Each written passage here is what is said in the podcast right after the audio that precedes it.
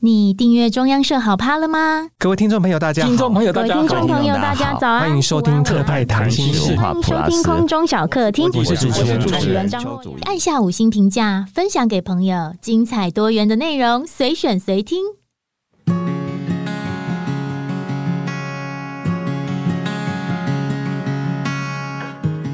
搭火车回台湾，看到新生活风土。欢迎收听刘克襄的小站之旅，搭火车回台湾。今天是第八集，这一集我要介绍宜兰县。说到这个宜兰县哈，我们看地图会觉得非常有意思啊，因为宜兰县它的西边啊，连接着中冠北线，然后呢，它的东边。连接着呃北回线，然后宜兰县的中间就是东跟西之间又有一条沿着基隆河的叫做平溪线，所以我们看台湾的铁道地图，在这个位置啊，它像一个麦当劳的形状。台湾我们知道它铁道大概都是圆形的，支线铁道的出现，还有山线跟海线。所以会有一些小小的变化，但变化最多的，就是宜兰县作为主角的，我们称之为麦当劳铁道的旅行。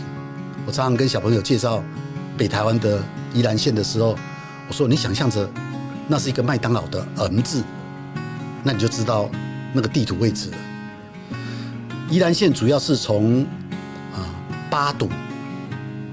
经过暖暖瑞芳，然后连接到了三貂岭这个地方的时候，由北往南下来。可是呢，他又继续跳上去，跳上去呢，就连接到了呃牡丹、双溪、贡寮，这样一路走走，又绕到了太平洋这边的东海岸，连接到大理石城，一直下到头城，啊，宜兰、罗东，最后到苏澳。这是整个宜兰县的我们所知道的范围。那我为什么特别提到这个 M 线？我觉得这条线我们必须从一个有趣的角度来看它。就是我们都知道，宜兰县所绕一个大圈的范围，基本上都是呃，目前我们有一个流行叫做淡南古道的步道的系统。当然也有少部分是我刚刚提到的中冠北线，还有平溪线跟它连接在一起。那这个 M 字形呢，我们可以利用宜兰县的铁道系统，用大众载具来做旅行。而北台湾 M 线呢，也是台北，我觉得我喜欢形容成最大的游乐场。你们全家人如果要到北台湾旅游，有一个可以考虑就是。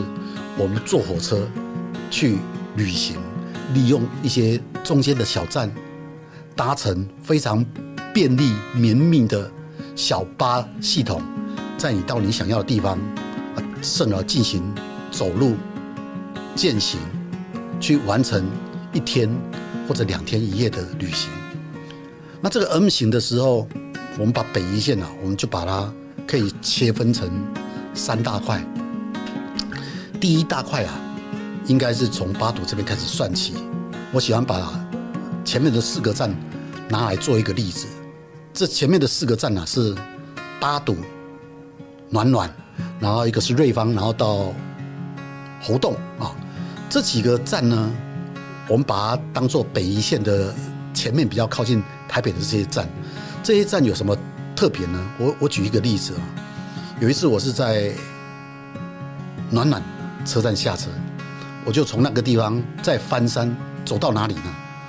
走到平西县的菱角，在菱角的时候，我再坐火车，集集线火车绕回到台北，完成我的一天旅行。那这样的旅行，我把它称为跳站旅行。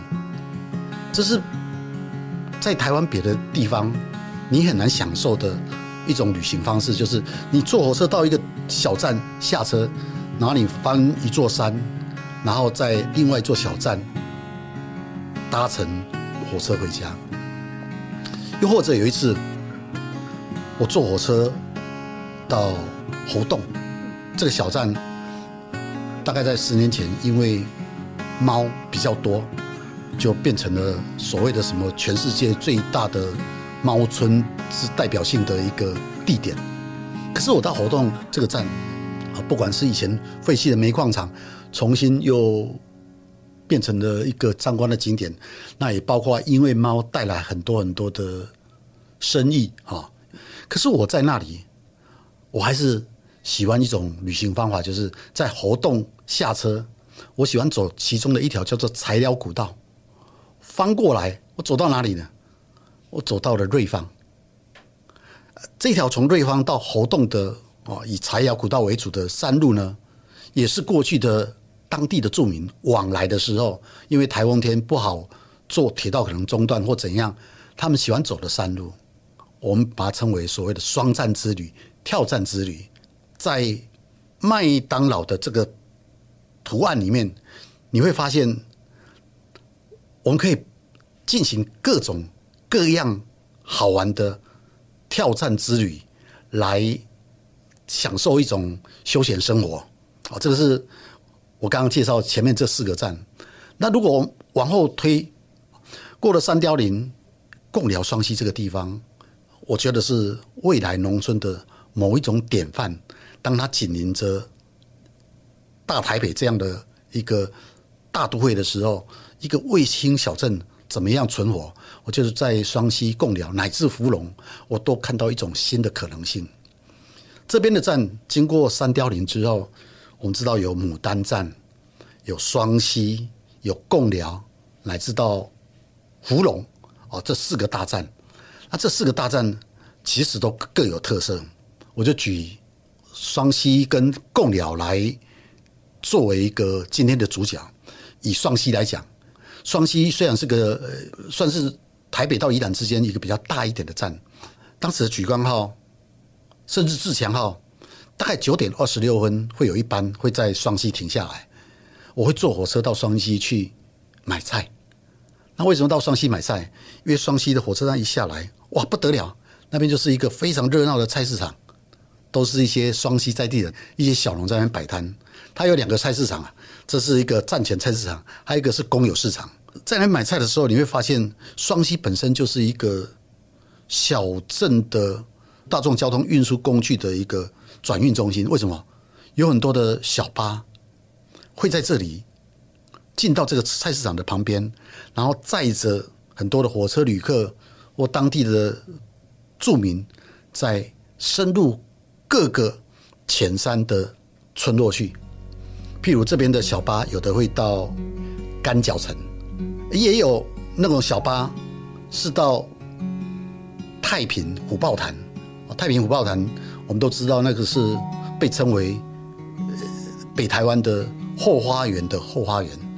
那我记得太平那边，我还有一次的旅行是这样：搭火车到双溪那一次，我就不买菜了，看一看以后，我就在等一辆小巴士，叫做 F 八一五。这辆小巴以前是村巴，虎豹潭当地的村民才能够搭这一班小巴回到那个深山里面去。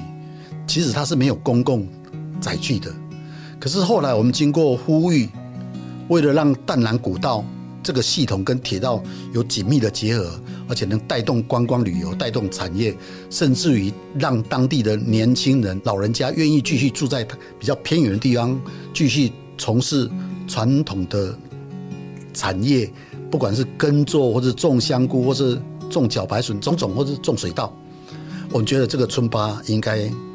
扩充它的功能，因而它后来就变成除了村民之外，很多登山的游客、旅行的游客也可以坐 F 八一五。我曾经写过一篇文章，在中央通讯社的全球中央，大概五年前我就写了这篇叫做《台湾的最精彩的解忧巴士》哦，不是解忧火车哦，解忧火车是在我们的南回线。解忧巴士在哪里？就在宜兰县，从双溪开始的 F 八一五。那为什么叫解忧巴士？因为坐这辆巴士，你几乎都是在山区里面，你很难想象，才从台北离开不到一个小时，你就开始进入一些比较蓊郁的森林、热带的森林，然后旁边是一条北四溪这么干净的河流。那重点是，那个巴士经过的那个路上，很多的小摊，那些小摊卖的那些物产，卖蔬菜、卖鸡蛋、卖饮料，譬如说一罐可乐。那可乐也没有比便利商店的贵，你要拿多少鸡蛋随便你。假如说一百块，你可以拿十颗，你就把钱放到桶子里面，就可以拿十颗走。这个鸡蛋还不是普通的鸡蛋，是当地的放生鸡，完全是一种良心菜摊在这里，而且不止一摊哦，一摊、两摊、三摊、四摊，一路上都是良心菜摊。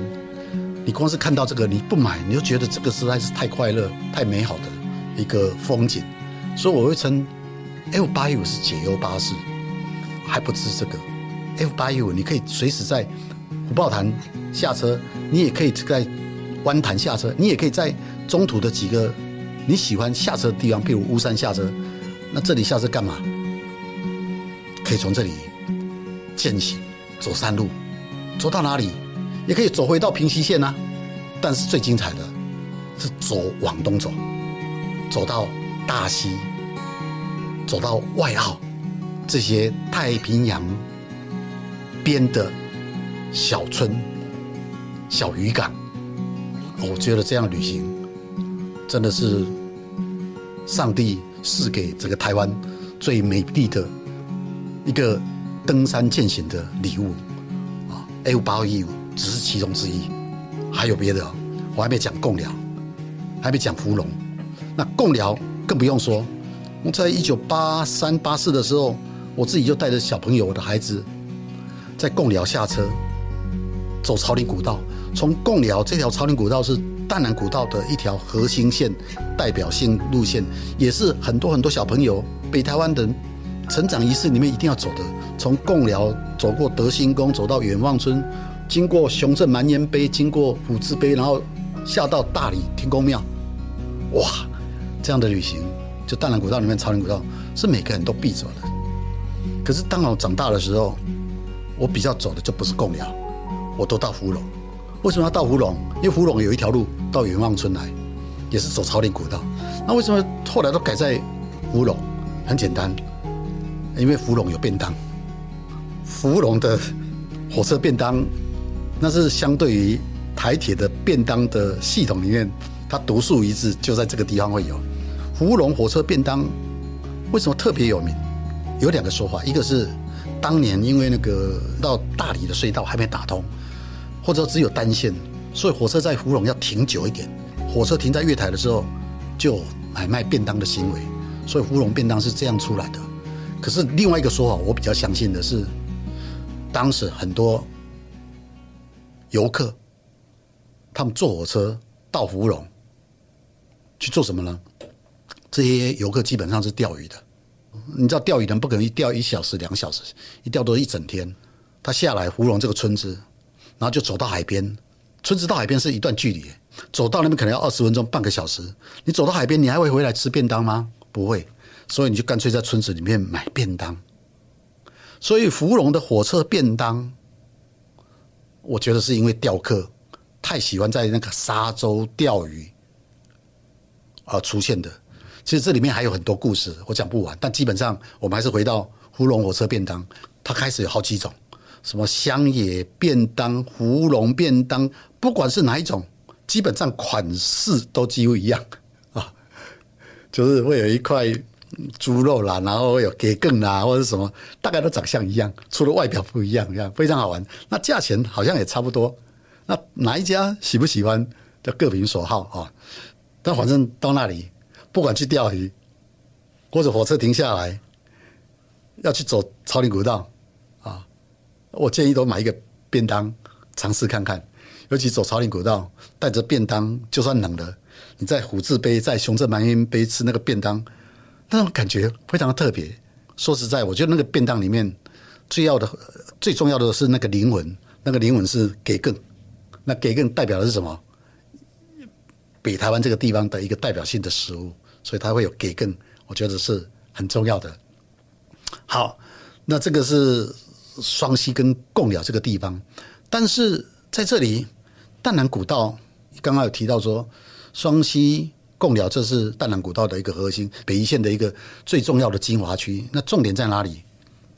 重点是北台湾这个地方，虽然在七零年代因为煤矿没落了，因为城市发展出来了，年轻人在农村找不到好的工作机会，都往大都会去。这个地方慢慢人口老化，农村慢慢凋零。这个情形不只是在双溪共寮，在全台湾都是。可是双溪共寮在这一二十年里面又有一个新的变化。我觉得这个变化也可以给让全台湾其他地方做一个参考。觉得在淡兰古道，它的意义特别大。怎么样的大呢？贡寮有一个地方叫做鸡母岭，它是在贡寮跟奥底之间的一个小山丘。那这个鸡母岭呢，当地有一个萧姓的农家，他们大部分的人后来都到台北工作，可是他们有一群人最近都在一二十年回到鸡母岭，回到这个以前可以北望中原，一个可以看到日出，以前非常重要的景点，去把过去水梯田的环境重新复育。以前本来变森林，再慢慢把它整理整理，把这些荒地都变成了水梯田。那为什么要恢复成水梯田？要从事务农种稻吗？也不是，他们只是想回悟到过去的习俗的景观。然后透过这个地景来寻找某些生活价值跟意义。这个鸡母岭的萧家的萧先生们，好几位，我都叫他老萧。他常常在脸书贴出，他最近又把水梯田扩大到什么样的地步，做什么，很多人来访，他就努力做当地的菜色，跟他们分享经验。很多人经过淡南古道，都会在他们这边落脚，但他有时候会怀疑。我这样做有意义吗？意义到底在哪里？会不断的反省否定。他已经快要六十，甚至可能呃也已经退休了。我觉得他是一个点灯人。什么样点灯人呢？沿着这个铁道的这些小站旁边都有很多的村落。早年的村落在北台湾这个地方，他们有一个我刚刚讲良心菜单那样的美好意义，就是很多人喜欢在黄昏的时候。点一盏煤油灯，或是电气灯，啊，就点头灯。他挂不是挂在家里哦，特别拿到住家的下面的路口山路点在那里，给人家还在山里面赶路的人，或者放学回家或者什么，在黄昏的时候已经暗下来看不到的时候，因为远远的一盏灯，他知道怎么去走，怎么回家。那我觉得过去的那样的美好的传统，在积木里的老萧身上看到了。他为什么要回去？他当然要去重建家园。家园重建要走到怎么样的阶段，他不知道。可是他在那里点一盏灯，也不只是他啦。我们如果去贡寮老街，有一个小镇医生，老街的医生姓张，他好像住中和永和。可是三十年来，他都在老街这边照顾那些老人，因为这个老医生在这里看病看诊，老人们才会比较安心，不用远到。都会去看病，还有老街旁边不远的地方，有一个啊叫做梨和河果子狸那个梨呀，河就是稻禾的禾，那梨和这个工作室呢，在桃源谷的一个水梯田呢，也重新用传统的方式去做自然农法。他或者我刚刚提到老萧在积木岭这个地方的实验，那种摸索新的生活、新的里山的内容，其实都已经做很久了。他们都是一个点灯人，我觉得 M 字形的宜兰县最迷人的就是这些点灯人，非常绵密的散布在铁道不远的小山腰、小台地、小山谷，让这个宜兰县，当我们坐这个车去旅行的时候，充满了一种每次出去就很快乐。小站出来，火车走了，我一个人站在月台，我知道。我只要认真走路，走个一个小时、两个小时，远远的地方都有这样的点灯人的农家在那里，他们过着一种呃类似里山的生活，可以跟我们切磋我们在都会生活做一些交流。好，这是我刚刚提到的宜兰县的第二个段落，第三个段落是从石城、大里、啊大溪、龟山、外澳这几个沿着海岸边的小渔村，他们也有他们的特色。大溪应该是最重要的一个，因为大溪有一个港口。我知道还有很多像我们这种自然观察者、喜欢海洋研究者，都很喜欢去那边看那些下杂鱼，做一些调查研究。看到这些拖网船拖上来这些鱼，你可以找到新的品种、新的物种，或是从那里去做调查，知道海洋的资源有多少。我觉得宜兰县呐，它另外一个特色是。它是非常亲海的铁道线，甚至于比其他的路线更亲海！所以像大理啦、大溪啦、外澳啦，我都以前不只是所谓的跳战之旅，翻山走到那里，有时候我也喜欢一站一站的旅行，去做这个地方他们的生活风物的调查，譬如说怎么样采石花，做石花洞。采一些海藻来食用，这些特殊的跟海岸的关系啊，是别的地方比较少见的啊。这个是我对这个地方情境的了解，这是我想跟大家分享的我的宜兰县的认知。这样的认知是透过一种所谓的生态旅游，走路践行，脑海中有一个过去的三百多年来的。淡南古道的地图在那里，我用铁道线把它合在一起，形成一个类似三 D 的现代的一个铁道图、观光旅游图。北台湾不只是台北的后花园，它是我重中之重的一个里山美好的实验场。以上跟大家分享，这就是今天的宜兰县，大家要记得。要记得订阅我们中央社刘克湘的小站之旅，搭火车回台湾。这一集是宜兰县，那下一集会是哪一条线呢？老实讲，我也还不知道。也许看天气，下一次天气好的时候，我们就继续往下走；不好的时候，我们再回到西海岸找一条适合的，我们再来跟大家分享。好，谢谢大家。